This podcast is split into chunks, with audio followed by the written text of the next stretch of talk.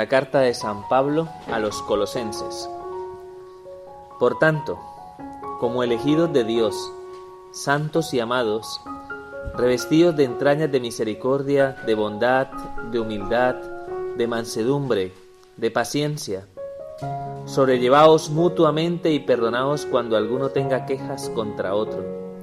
Como el Señor os ha perdonado, hacedlo así también vosotros sobre todo revestidos de la caridad que es el vínculo de la perfección, y que la paz de Cristo se adueñe de vuestros corazones. A ella habéis sido llamados en un solo cuerpo.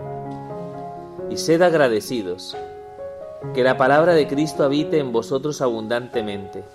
Enseñaos con la verdadera sabiduría, animaos los unos a los otros con salmos, himnos y cánticos espirituales, cantando agradecidos en vuestros corazones y todo cuanto hagáis de palabra y de obra, hacedlo todo en nombre del Señor Jesús, dando gracias a Dios Padre por medio de Él.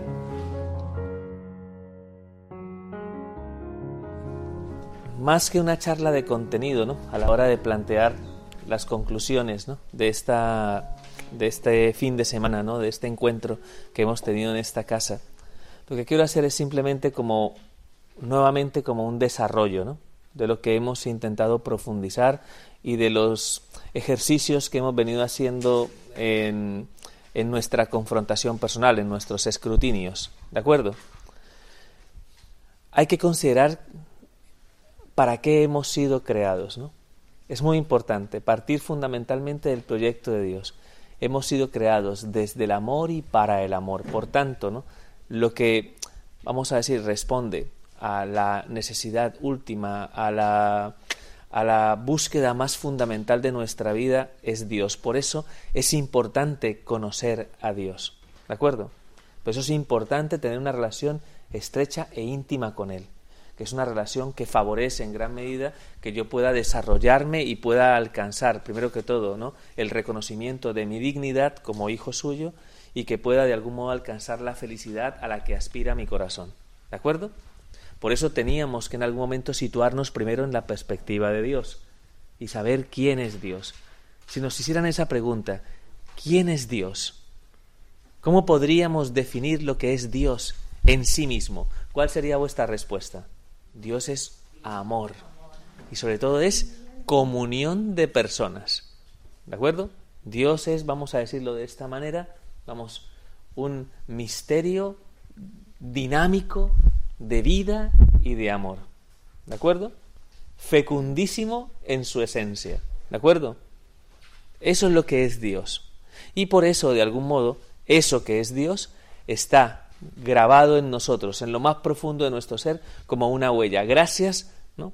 a la acción creadora de Dios. ¿De acuerdo? Entonces, quedaos con esa idea clara. Nosotros estamos llamados a ser partícipes de esa vida, porque fue lo que quiso Dios desde el primer momento en el que nos creó. ¿De acuerdo? Por eso es la aspiración última de nuestra existencia, estar en comunión con los tres. Queda claro, ¿no? Estar en comunión con los tres. A eso, a eso hemos sido llamados. Y eso es lo que responde a nuestra búsqueda de felicidad y por tanto de salvación, ¿no? ¿De acuerdo? ¿Queda claro? La inmanencia de Dios, lo que es el misterio de Dios, es la finalidad última de la búsqueda del corazón del hombre. Por eso, ¿no? esa, mm, esa búsqueda, esa finalidad es metahistórica, ¿de acuerdo? Eso me ayuda a considerar la vida, la vida que cada uno de nosotros va recorriendo, lleva a considerar esa vida como algo absoluto. ¿Es algo absoluto? No. La vida en ese aspecto, ¿no? De alguna manera no tiene un carácter absoluto. De hecho, la vida es contingente, la vida es ese camino, ese recorrido que estamos haciendo, tiene por finalidad la participación en los bienes eternos, para que nunca se nos olvide que estamos en este mundo, pero que somos peregrinos en este mundo y que anhelamos volver a nuestra verdadera casa, nuestro verdadero hogar, ser parte de la familia a la que pertenecemos. ¿Y a cuál familia pertenecemos? A la Trinitaria. ¿De acuerdo? Ese es el objeto fundamental de lo que estamos llamados nosotros a vivir. Pero somos conscientes que la historia de la salvación está insertada en la historia de la humanidad como consecuencia de nuestra fragilidad. No hemos profundizado en lo que es el aspecto de la fragilidad, pero aquí todos somos conscientes que somos frágiles, ¿de acuerdo? Y que por tanto necesitamos que Dios, al vernos a nosotros incapaces de llevar a cabo el cumplimiento de esa tarea, de descubrir esa finalidad, Dios ha hecho todo lo posible, todo lo que en su ser Dios y en su fecundidad y en su amor ¿no? es necesario para que yo descubra y para que yo pueda desarrollar esa vida íntima eh, suya en mi interior. Es el proyecto de la salvación. ¿De acuerdo? ¿Cómo lo hace? A través de las misiones. ¿no? ¿Cuáles son las dos misiones fundamentales del misterio del Dios uno y trino? Que son las que definen fundamentalmente la, su economía de la salvación. Lo que llamamos la Trinidad económica. Las dos acciones ad extra, ¿no? que constituyen las dos misiones trinitarias son la obra redentora de Cristo y la obra santificadora del Espíritu. ¿De acuerdo? ¿En cuál nos hemos centrado nosotros? Nos hemos centrado evidentemente en la acción santificadora del Espíritu. ¿De acuerdo? Una vez hemos meditado en torno a lo que es el acontecimiento, lo que es la historia de la salvación y el cómo se administran los bienes de la salvación, ¿no? A través de esas dos acciones fundamentales, pues nos centramos en la tercera de ellas, ¿no? Y por eso, ¿no? digamos, planteamos ¿no? el estudio, la profundización en lo que es la vida de la gracia. ¿De acuerdo? La gracia se nos ha sido dada por el Espíritu Santo que ha sido derramado, por el amor que nos ha sido derramado en nuestros corazones, por el Espíritu Santo que se nos ha dado, ¿no? ¿De acuerdo? ¿Alguien recuerda el texto? Romanos 5.5. Muy bien. Entonces, tenemos claro que es el mismísimo amor de Dios, el mismísimo amor de Dios, lo que le da a la vida de Dios unidad, el amor, el Espíritu de Dios, el que ha, el que ha venido ¿no? A morar en el corazón del hombre. ¿no? Y como es amor ¿no? del Padre y el Hijo, que es lo que define fundamentalmente la persona donde el misterio de la Santísima Trinidad, por eso llegamos a la conclusión que ¿cuántos vienen? Tres. No solo el Espíritu, ¿no? sino que es Dios, su vida, la que se manifiesta en el interior del corazón. Y ese espíritu que le llamábamos gracia increada, muy bien, siembra en nosotros, ¿no? Da origen en nosotros a un dinamismo espiritual, ¿no? ¿Vale? Un principio de vida, ¿de acuerdo? Que llega, ¿no? Al interior de nuestro ser, ¿no? Y ese principio de vida es la gracia creada o gracia habitual gracia de Estado, como queramos verla, ¿no? en la gracia en el sentido más antropológico, ¿de acuerdo? Para diferenciarla del Espíritu Santo, ¿de acuerdo? Y de ahí, pues entendemos de algún modo lo que decíamos en su momento, que la participación de la vida de Dios no nos, no nos hace dioses, no es un panteísmo, ¿no? No es que nosotros seamos como parte de Dios, ¿no? No, participamos de la vida de Dios por ese dinamismo espiritual que fue sembrado. ¿Cuándo fue sembrado ese dinamismo espiritual? El día de nuestro bautismo. ¿De acuerdo? Recibimos todo el dinamismo, todo ese principio de vida. ¿De acuerdo? Para luchar contra el hombre viejo. Contra la antigua criatura. ¿no? ¿Vale? Entonces, el combate está garantizado. Porque quiere esa esa criatura nueva quiere predominar en mí, ¿no? Quiere abarcar la totalidad de mi ser y aparcar, dejar a un lado, ¿no? Minimizar, ¿no? La influencia de esa criatura antigua. Por eso nosotros siempre debemos pensar, pero ¿cómo siendo la obra redentora de Cristo tan extraordinaria, por qué no, no nos redimió, no nos salvó y ya nos hubiera arreglado? Y nos deja aquí con, ahí, con la, el aguijón este en la carne. No, porque esa criatura, esa, esa antigua condición, digamos, no la podemos nosotros, eh, es, la, que hay, ¿no? es la antropología de la que partimos, el hombre creado y caído, pero redimido, o sea, capacitado para recibir el don de Dios y para que se produzca esa lucha y ese combate entre el hombre viejo y el hombre nuevo, ¿de acuerdo? El hombre nuevo, ese dinamismo vital que ha sido sembrado en nosotros, tiene unas potencias, una fuerza, ¿no? que de alguna manera viene a a atravesar absolutamente mis facultades, ¿no? mi realidad natural para purificarla y elevarla, ¿no? y ofrecerle ¿no? la posibilidad de ofrecerle la posibilidad de que pueda, digamos, apuntar hacia Dios. ¿Cuáles son esas potencias? Las virtudes y los dones. Y las virtudes son virtudes teologales, que tienen por objeto a Dios, y las virtudes morales, quiciales o cardinales, que tienen por objeto nuestras potencias. ¿De acuerdo? O sea, nuestra, nuestro dinamismo eh, personal. Virtudes teologales, la fe, la esperanza y la caridad. Virtudes morales, justicia, fortaleza, prudencia y templanza. ¿De acuerdo? Las hemos definido cada una, le hemos, hemos planteado cuál es el objeto de cada una de estas virtudes, ¿de acuerdo? Y los dones del Espíritu Santo, que son siete. Sabiduría, fortaleza, temor de Dios, piedad, consejo, ciencia y entendimiento. Los siete dones del Espíritu Santo. ¿Por qué hay una diferencia entre las virtudes y los dones? Las virtudes perfeccionan nuestro ser personal y los dones hacen que esas, digamos, potencian ¿no? mi realidad personal para que nuestras acciones sean totalmente cristiformes. O sea, que se desarrollen en nosotros plenamente los mismos rasgos, los mismos pensamientos, los mismos sentimientos de Cristo Jesús. La obra maravillosa de la gracia. Quiere el Espíritu Santo reproducir en tu interior la vida de Cristo, de tal forma que cuando te vea el Padre, ¿no? ¿A quién ve? A su Hijo. Ahí es donde nos viene la adopción filial, donde hemos sido constituidos hijos en el Hijo. Es la tarea que tiene el Espíritu Santo. ¿De acuerdo? Eh, eh, se me ha, me he acordado de algo, ¿no? Que, que recuerdo, ¿no? Del tiempo de la comunidad. Benito yo creo que se acordará, ¿no? De una obra de teatro que se llama El asalto al cielo. Esa obra eh, de teatro pues plantea en algún determinado momento cuando se habla del purgatorio, no es digamos el objeto primordial, tiene otra finalidad la obra, pero cuando se habla del purgatorio y se intenta explicar en esa obra qué es el purgatorio, entonces llega una alma allí. Entonces llega, pasa por una especie de pasa por una especie de escáner, ¿no? Todavía no están desarrollados todos los rasgos de Cristo en esta alma. Entonces necesita ir a un salón de belleza. es verdad, lo mandan a un salón de belleza donde, ¿no? donde parece que terminan, ¿no? Terminan de realizar, ¿no? Digamos, esa. Mm, como ese perfeccionamiento, ¿no? Terminan de definir, ¿no? Como cuando lo que hace, ¿no? La persona que está en la. La persona que está en estética y estas cosas. Bueno, aquí hay que quitar esto, hay que quitar. Sí, termina de definir los rasgos de Cristo para que esa persona pueda entrar definitivamente al cielo. El cielo, el retén, ¿qué es?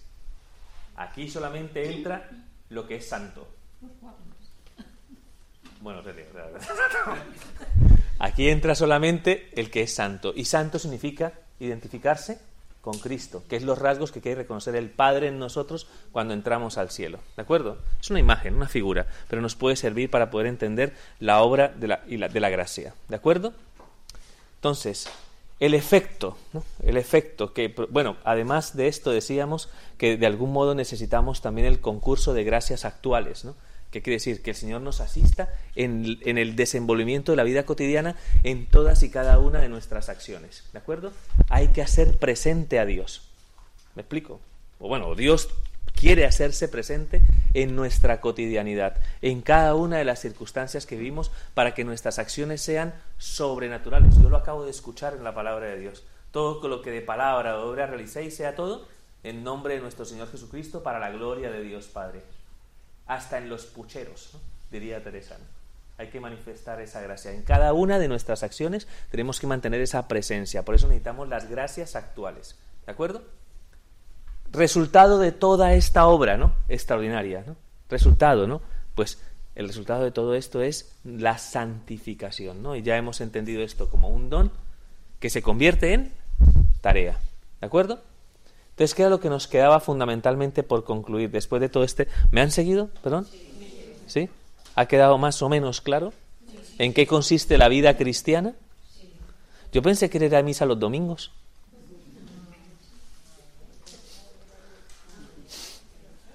¿Por qué?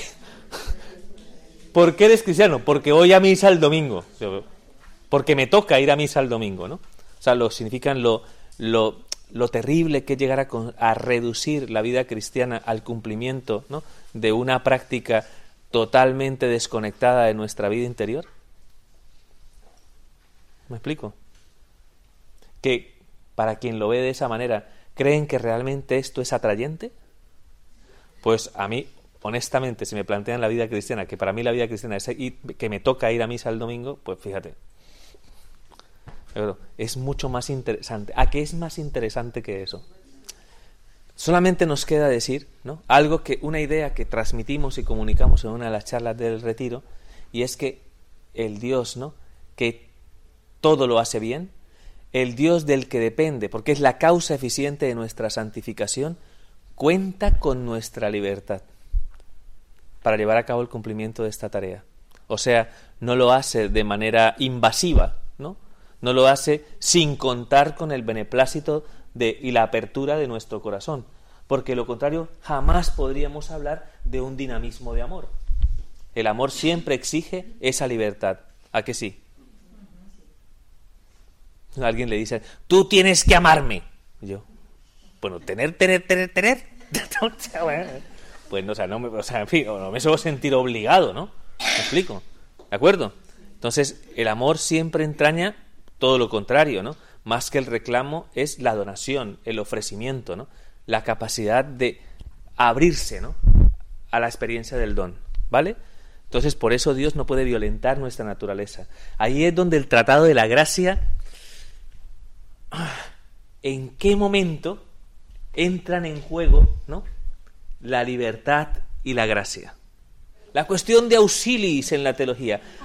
¿En qué momento? ¿Cómo se da esa correspondencia entre todo este dinamismo de gracia, entre todo este don de Dios y mi propia libertad? ¿Cuándo soy yo? ¿Hasta, cuándo, ¿Hasta dónde soy yo? ¿Hasta dónde interviene Dios? ¿No? ¿Me explico? es una cuestión que todavía no está resuelta. De hecho, no está resuelta actualmente en la teología. Hay escuelas, hay planteamientos. En su momento los dominicos y los jesuitas ¿no? se tiraron las barbas por esto. ¿no? O sea que se atacaban mutuamente por los conceptos teológicos, ambos, ambas escuelas con sus pros y sus contras, pero la teología todavía no ha definido esa cuestión.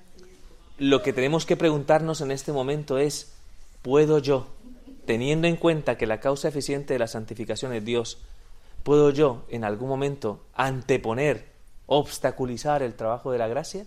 Y podría favorecerlo o, o disponer ¿no? lo necesario para que ese trabajo se manifieste en mi vida. Entonces, según mi querido hermano aquí, que lo afirma de una manera tajante, ¿no?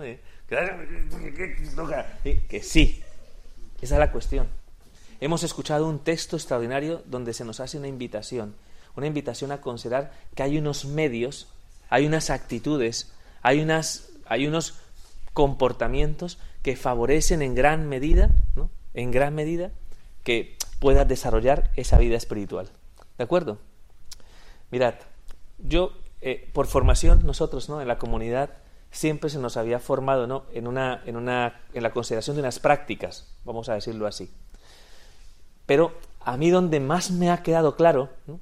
la el hecho de que hay que poner medios, ¿no? hay, que hay que poner apertura y disposición, es en el cenáculo de Sor Elvira. ¿De acuerdo? El cenáculo, ¿no? del cenáculo de Sor Elvira, de, de los chicos que normalmente son tratados y rehabilitados, ¿no? De farmacodependencias, ¿no? ¿De acuerdo? Es extraordinaria la labor. Eh, cuando yo conocí Meyugore, hace, hace 14 años que conocí Meyugore, pues cuando la primera vez que yo fui y conocí la realidad ¿no? de Sor Elvira, justo unos meses después, por estudios en el Instituto Juan Pablo II, teníamos una jornada de formación en Milán. Yo me enteré que la casa madre de la comunidad del cenáculo estaba en Turín, que está muy cerca de Milán.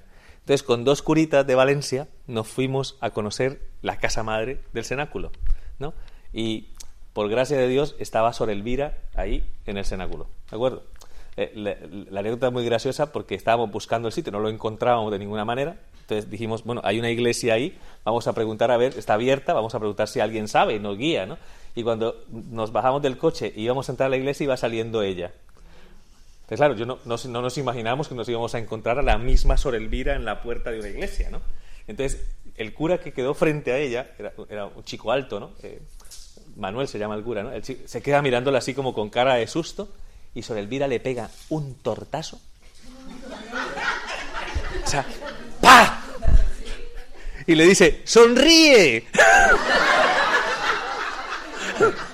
Fue muy gracioso, la verdad es que esta monja era muy especial. Bueno, eh, bueno, era, es, no se ha muerto, pero está muy malica, muy malica, muy malica, pero muy especial, ¿no? Entonces nos fuimos con ella, o sea, nos la subimos al coche y nos fuimos con ella a la comunidad. Y ella nos planteó, hasta lo que en este momento teníamos así vagas ideas de, ¿no? de lo que era su proyecto con el cenáculo, y nos planteó realmente cómo entendía ella, ¿no? La disposición, cómo entendía ella cuáles eran esos elementos que entran en juego para disponer el corazón a la gracia, porque para esos chicos es una gracia que resucita a los muertos, porque ellos llegan ahí muertos. Nosotros llegamos, nosotros vamos a veces abatidos, apaleados, pero estos chicos llegan allí muertos, muertos. Entonces, ¿cómo hacen? O sea, la pregunta, ¿no? ¿Cómo haces para resucitarles? ¿Me explico? Para que la gracia obre, ¿no? Ese extraordinario milagro en estos chicos, ¿no? Entonces ella plantea esto en tres actitudes fundamentales. ¿De acuerdo? Una de ellas es la oración, la otra es el trabajo y la otra es la vida fraterna en comunidad. ¿De acuerdo? Son tres pilares, vamos a decirlo así, ¿no? A nosotros se nos explicaba, ¿no? Lo Benito, ¿no? Se nos explicaba que la oración, el ayuno y la caridad fraterna son las tres fuerzas fundamentales, ¿no? que se aplican, ¿no? En la vida cristiana porque eran en su momento las tres prácticas que ponía en lo, que ponía, perdón, lo que ponía en práctica el pueblo de Israel para, digamos, desarrollar su relación con Dios, para darle dinamicidad, ¿no? a la vida de Dios en su corazón. Cuando llegamos al miércoles de ceniza con el que se inicia la Santa Cuaresma, escuchamos un evangelio. ¿Lo recordáis cuál es el evangelio que se lee ese día? Vale, ya no me acuerdo del de esta mañana. ¿Ah? ¿Saben cuál es el evangelio que se lee el miércoles de ceniza? Cuidad de, cuidados de practicar vuestra justicia delante de los hombres. ¿no? Hacedlo en lo secreto, que vuestro Padre que está en lo secreto os recompensará. Y plantea tres cosas que hay que vivir en lo secreto. Cuando oréis, no seáis como los hipócritas que bla bla bla bla bla bla bla bla bla bla bla bla bla, sino que cuando oréis, entra a tu cuarto y tu Padre que está en lo secreto, ¿no? ¿Vale? Cuando ayunéis, no seáis como los hipócritas que te bla, bla, bla, bla, bla, bla, sino todo lo contrario, perfúmate la cara, ¿no? Que tu padre vea el ayuno, que no lo vean los demás, porque tu padre que está...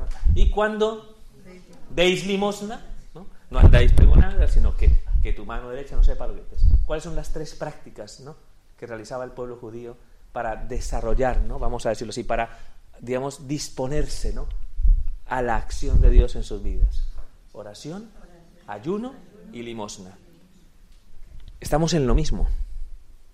Podríamos de alguna manera sintetizar, y es un poco lo que yo les voy a transmitir en esta charla como conclusión de cara a lo que significa, yo no sé si lo puse como para perseverar en la vida cristiana o para, yo no sé, la cuestión es esta. Si nosotros no acogemos esta invitación que nos hace el Señor, es muy poco probable que este dinamismo ¿no? se desarrolle en nosotros nosotros necesitamos la oración. ¿De acuerdo?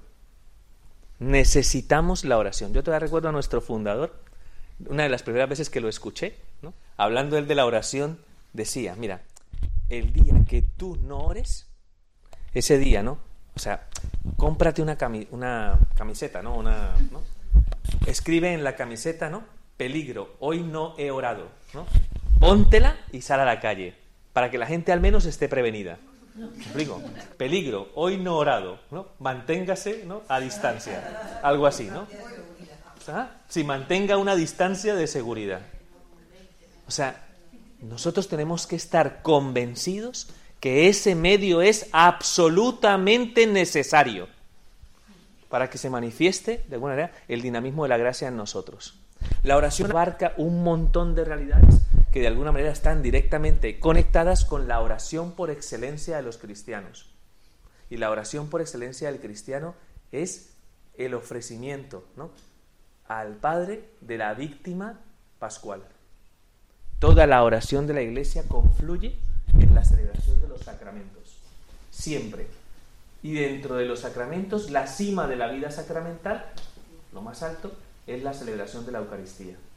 ¿De acuerdo? Oración por excelencia. Es la mejor, digamos así, plegaria, la mejor oración que podemos, porque la ofrecemos como iglesia y ¿quién la ofrece realmente? Cristo. Cristo mismo. ¿Será perfecta?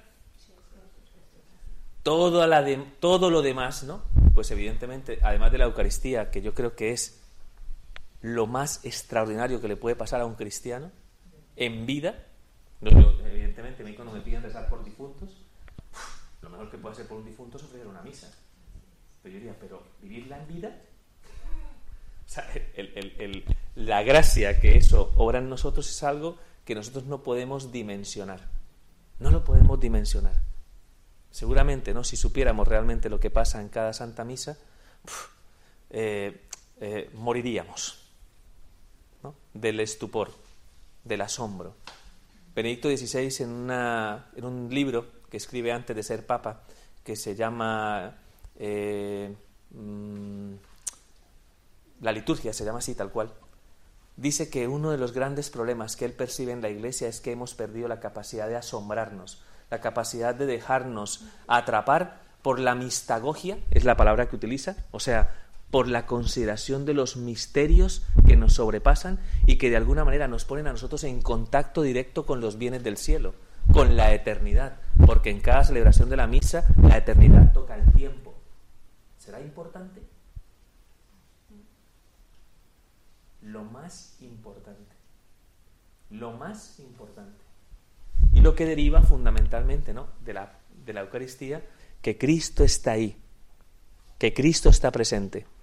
Con algunos de aquí fuimos, ¿no? la tengo identificado, bueno, a Esther, bueno, fui, creo que a Tony y Javier, fuimos ¿no? a Palencia de rebote un, en una peregrinación el año, no sé cuándo fue ya. Y fuimos a Palencia para conocer la historia de un santo, de San Manuel González, obispo de los Sagrarios Abandonados. Sí, muy bien. Y en su epitafio, en su epitafio, en su tumba, colocó la siguiente idea más o menos enterradme junto a un sagrario, para que hasta con mis huesos pueda decirle al mundo que ahí está, que ahí está el Señor. Esa firme conciencia ¿no? de que realmente el Señor nos espera en el Santísimo Sacramento. La riqueza más grande que tiene la Iglesia es Cristo mismo. ¿De acuerdo? Junto a esta realidad, pues evidentemente ponemos el otro de los grandes pilares de la presencia crística, que es la palabra. ¿De acuerdo? También hace poco, en el, en el sínodo, eh, sínodo de obispos de la Aparecida en Brasil, la Iglesia volvió en algún momento a retomar ¿no? algo que es muy importante y es la invitación para que el pueblo de Dios no se olvide de la necesidad de la palabra, porque la palabra es vida, ¿no? tiene esa capacidad, ¿no? es perenne, cielo y tierra pasarán, mi palabra permanece lo cual significa que siempre que se lee la palabra, la palabra de Dios habla al corazón del hombre. No es un libro de historia, ¿no? aunque está insertado dentro de la historia de la salvación. ¿Vale? La palabra es vida y esa palabra tiene esa fuerza. Es más, necesitamos darle el valor a la palabra en nuestra vida. ¿De acuerdo? A partir de esa realidad, ya insertad todas y cada una de las circunstancias que tienen que ver con la vida de oración. Yo aquí sería, como acabamos de celebrar a San Juan Bosco, ¿conocen el sueño de San Juan Bosco? El sueño de San Juan Bosco se sueña que la iglesia ¿no? es como una barca, ¿no? Que está, ¿no? Pues está Pedro, el Papa, está, ¿no? Ahí, ¿no? En, como al frente de la barca, ¿no? Y la barca va así, ¿no? Oh, Y dice que de repente, en medio de esa borrasca, en medio de esa realidad, dos columnas emergen, ¿no? Por unas cadenas que hacen que la barca se sostenga, ¿no? En medio de la exigencia y la crudeza del mar. Y encima de una de las, de las columnas estaba la Eucaristía. Eso es, ya está. Ya la tenemos. Y encima de la otra estaba la Virgen, María Auxilio de los cristianos, ¿no? que está asociado evidentemente a una de las prácticas cristianas más importantes, que para mí es la, como después ¿no? de lo que hemos hablado, para mí es una de las cosas que también tiene un valor extraordinario por su, por su dimensionamiento crístico, ¿no? que es el rosario. ¿De acuerdo? Fíjate que no me estoy moviendo en una realidad que para los que en algún momento han ido a Medjugorje, ¿qué ha pedido la Virgen? en fin, ¿no? La oración del corazón, bueno, en fin. Y a partir de esa realidad, todo lo que en algún momento contribuye a que yo en algún momento permanezca en una continua presencia de Dios en mi vida. Si eso es así, ya tenemos garantizado un medio. ¿De acuerdo? Entonces, orad. Y orad con el corazón. Todo lo que contribuye a que Dios permanezca presente en nuestra vida es una gracia y es un don que le permite a Dios actuar en nosotros. ¿Me explico? Pruébalo. Pruébalo en tu vida cuando oras. De hecho, hay personas aquí que lo han experimentado. Han tenido una vida ¿no? de oración y han visto el fruto ¿no? de eso. Y cuando lo han dejado, mamá mía. Primer medio. Segundo medio. Hemos dicho que la Madre Vida les pedía a ellos trabajo. O sea, trabajo. Fijaos, hablé con un chico, cenáculo, chico veneco, era venezolano. Y me dice el chico, bueno, ¿y qué tal? ¿Cómo es tu experiencia aquí y? Y dice, bueno, bueno, ¿qué pasa? no, yo llegué hace, había llegado así a como tres días al cenáculo, ¿de acuerdo? Entonces llega al cenáculo, tiene la entrevista, ¿no? Pues con el director de la casa y le dice, oye, ¿tú qué hacías en Venezuela? No, yo, pues yo era una, era una familia rica, ¿no? Que tenían, pues, donde en Venezuela, la zona esta de llano, de, de, llano, de donde hay mucho, mucho ganado y tal. Claro, ve el cenáculo donde hay animales, donde hay campos, y es que este es mi lugar.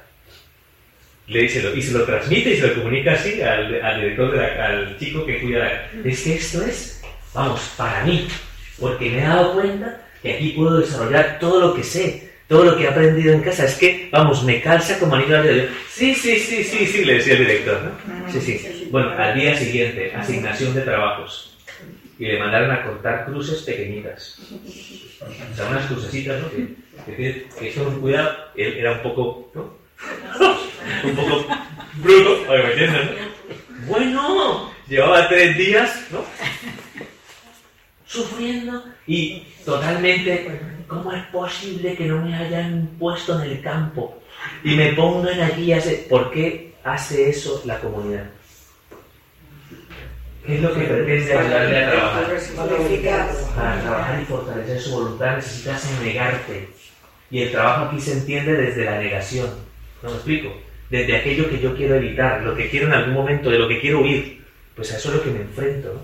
Porque esa realidad final me produce en mí. ¿Qué produce en mí? Una purificación. ¿Y es necesaria? Claro que sí. Todo lo que en la iglesia es signo de penitencia, mortificación, ayuno, tiene por fin, en un determinado momento, producir ese efecto en nuestro corazón, pulirlo. Y es necesario. Necesitamos crecer y comprender la necesidad de mortificarnos. Porque cuando nos vienen las exigencias de la vida y somos en ese aspecto pusilánimes y débiles, ¿me explico? No tenemos fuerza. ¿No ven la juventud actual? ¿Me han entendido esto? Necesitamos de algún modo asumir esa... Para muchos que... Y yo quiero dejar los vicios. Los pitillines, ¿no? Yo quiero... Bueno, ¿cómo puedes de alguna manera tú, ¿no? ¿Cómo puedes asumir esa realidad si no trabajas tu voluntad? Es imposible. Entonces, la, la mortificación el ayuno, estas cosas, tienen validez. Ah, es que además, pensadlo, ¿cuántos púlpitos? Púlpitos, ¿sabes qué es un púlpito? Bueno, ¿cuántas, ¿cuántas veces habéis escuchado en algún momento que se os invita hoy en día, hoy en día estamos hablando, que se nos invite realmente a la mortificación, el ayuno y a la penitencia? Muy poco, muy poco, muy poco. Y sigue teniendo esa validez, sigue teniendo esa fuerza. Y es algo que no podemos desconocer dentro de la experiencia de la vida cristiana. ¿De acuerdo? ¿Me entendéis esto? Planteaos siempre una cosa que dice la palabra de Dios que es extraordinaria, el que es fiel en lo poco es fiel en lo mucho. Planteaos siempre un trabajo ¿no? de purificación, empezando por cosas pequeñas. No, pretendéis, no pretendáis grandezas que superan nuestra capacidad.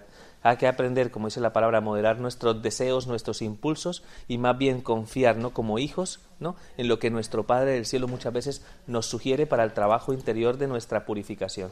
¿Vale? Entonces, hacedme caso, ¿no? No seáis en ese aspecto, ¿no? Eh, no caigáis, porque podéis caer fácilmente en la vanidad. ¿no? espiritual, ¿no? creyendo que sois grandes penitentes y grandes mortificadores y estas cosas, ¿no? ¿De acuerdo? Tened mucho cuidado con esto, ¿vale? Entonces, el esfuerzo, el trabajo, la determinación, el ofrecer las cosas al Señor con amor, porque quien ofrece las cosas con amor las ofrece, ¿no? Con, con, con la capacidad, ¿no? Que tenemos todos y cada uno de nosotros, ¿no? De dar lo mejor de nosotros mismos, venciendo las resistencias todo aquello que pueda contribuir a que en algún momento, ¿no? Pues os neguéis, a veces son cosas pequeñas, pues oye, pues voy a dejar, ¿no? de comerme el chocolatito este que tanto me gusta o voy a dejar de tomarme, ¿no? este café que tanto, ¿no? Eh, voy a dejarme este, este esta delicatessen, ¿no? y tal. Hombre, vas poco a poco mortificando cosillas en vuestra vida, ¿de acuerdo? Pero planteaos eso siempre, ¿no? Que haya nosotros siempre un dimensionamiento de trabajo porque las pasiones no descansan. ¿Vale? O sea, las pasiones no se toman vacaciones. Entonces siempre están ahí latentes. Entonces hay que trabajar un poco, evidentemente, la voluntad. Y lo otro, ¿no? Que sobre Elvira, ¿no? Enseñaba, ¿no? A los chicos, es la convivencia fraterna. Aceptar, ¿no? La convivencia, aceptar lo que Dios ha lo que Dios provee para el crecimiento y la maduración de nuestro corazón. ¿Existe una comunidad ideal? No vamos, vamos, ni tampoco existe una, digamos, como una especie de, vamos, de familia ideal, ¿no? Para que me entiendan, ¿no? O sea, necesitamos trabajar y pulirnos y purificarnos en la convivencia. Déjame solo, que yo en la soledad como que me entiendo con Dios mejor. Ya sí, claro. Pero muchas veces estamos huyendo de lo que realmente es nuestro lugar de encuentro con Dios, porque Dios ha querido que su presencia también se manifieste en cada uno de nosotros y en nuestra relación con el prójimo. Y lo dice claro, cada vez que lo hiciste con uno de estos mis humildes, conmigo lo hicisteis. Y hay prójimos que son, que son majos, que el Señor ahí como que, como que deja ver rasgos suyos, ¿eh? Y uno dice, qué maravilla estar con este prójimo. Pero hay unos prójimos, hay unos prójimos donde está oculto, oculto, oculto, oculto, oculto. Muy escondido, muy escondido. ¿De acuerdo? Entonces, ahí, ¿no? Donde más difícil se nos pone la realidad, es donde en algún momento más trabaja y se acrecienta el don del amor. ¿Me explico? Y es necesario. Es necesario que exista convivencia, es necesario que exista fraternidad. Por eso somos iglesia. Por eso no somos, la iglesia no es un archipiélago, no sé si me entienden, ¿no? Archipiélago es un conjunto de islas, ¿no? ¿De acuerdo? No, la iglesia es una comunión. Hay una hermandad, hay una confraternidad, de tal forma que el bien espiritual de uno afecta a todos. Por tanto, tu santificación no solamente, como lo decíamos esta mañana, considerada a nivel individual, sino que de algún modo, ¿no? Favorece en gran medida la santificación de todos los que se encuentran a tu alrededor. ¿De acuerdo? Y por eso necesitamos, como decía hoy el texto de la palabra, comprendernos, sobrellevarnos, perdonarnos. Lo hemos escuchado, ¿no? Del texto. Y esa es la exigencia, porque en el fondo cuando tú te planteas ¿no? una realidad ideal, cuando tú acomodas las cosas y con las únicas personas que compartes son las que te caen bien, el Señor te diría inmediatamente, ¿qué haces de extraordinario? Porque eso lo hacen también los gentiles. Lo que realmente es extraordinario es ser capaces de reconocer al Señor que se manifiesta precisamente en aquello en lo que más te pule y te purifica, en lo que se convierte en un reto de caridad para ti. Por eso esa tarea es irrenunciable y todos tenemos ese prójimo a nuestro lado. ¿Me explico? Ese que nos dan ganas de coger una moneda, ir a su coche y poner que Dios te bendiga.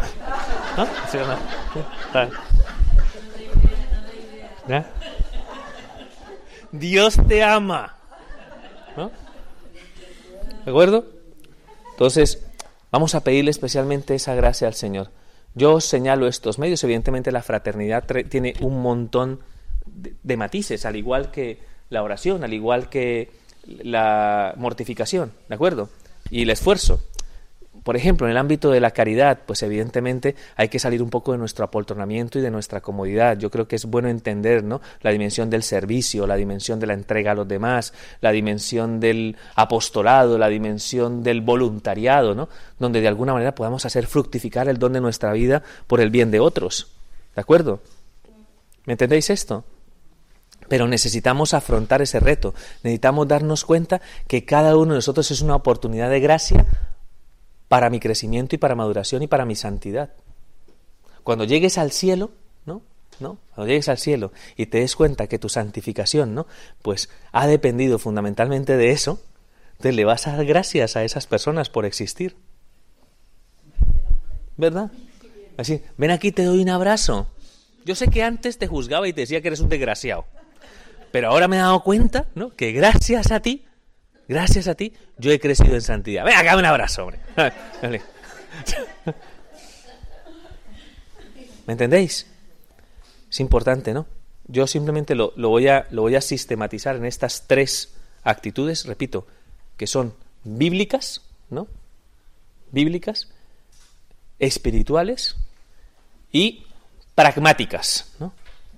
Dentro de las tres realidades ¿no? que os he señalado de, de dónde me he servido para al menos plantear ¿no? la dimensión de, ese, de esa aportación, al menos de nuestra parte, ¿no?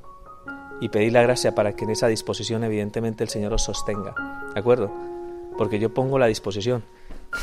El resto es Dios el que tiene que ayudarme, ¿no? Para que sea perseverante, para que sea constante, para ¿Me explico? Entonces, pero pon la disposición. Poned medios. Los medios no son la garantía de, los medios solamente son ocasión de gracia, permiten que el dinamismo de gracia pueda no manifestarse en nuestras vidas. Por eso hay que atender a la invitación que nos hace la palabra a asumir esa responsabilidad con nuestra vida cristiana. El Dios que te creó sin ti, no te salvará sin ti.